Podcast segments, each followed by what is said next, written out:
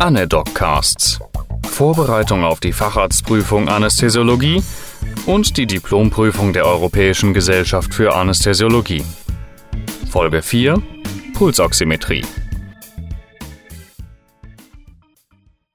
Welches Standardmonitoring wünschen Sie sich für jeden anästhesiologischen Eingriff? Grundsätzlich bekommt jeder Patient vor Durchführung einer Anästhesie eine Überwachung mit Dreikanal-EKG, Pulsoximetrie und nicht-invasivem Blutdruck angelegt.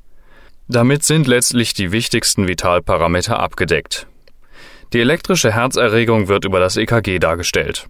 Ob diese Erregung jedoch auch zu einem messbaren Auswurf, also zu einem Puls führt, wird über das Pulsoximeter gemessen und dargestellt.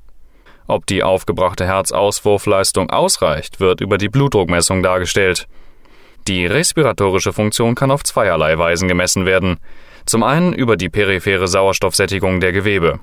Das ist natürlich nur ein indirektes Maß für Atmung. Zum Beispiel kann man damit keine Atemfrequenzen oder Hypoventilationen feststellen. Was passiert mit der SPO2, wenn Sie bei Hypoventilation Sauerstoff geben?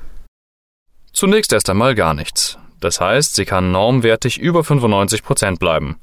Der Patient atmet zwar weniger in der Minute, dafür hat er aber eine höhere inspiratorische Sauerstofffraktion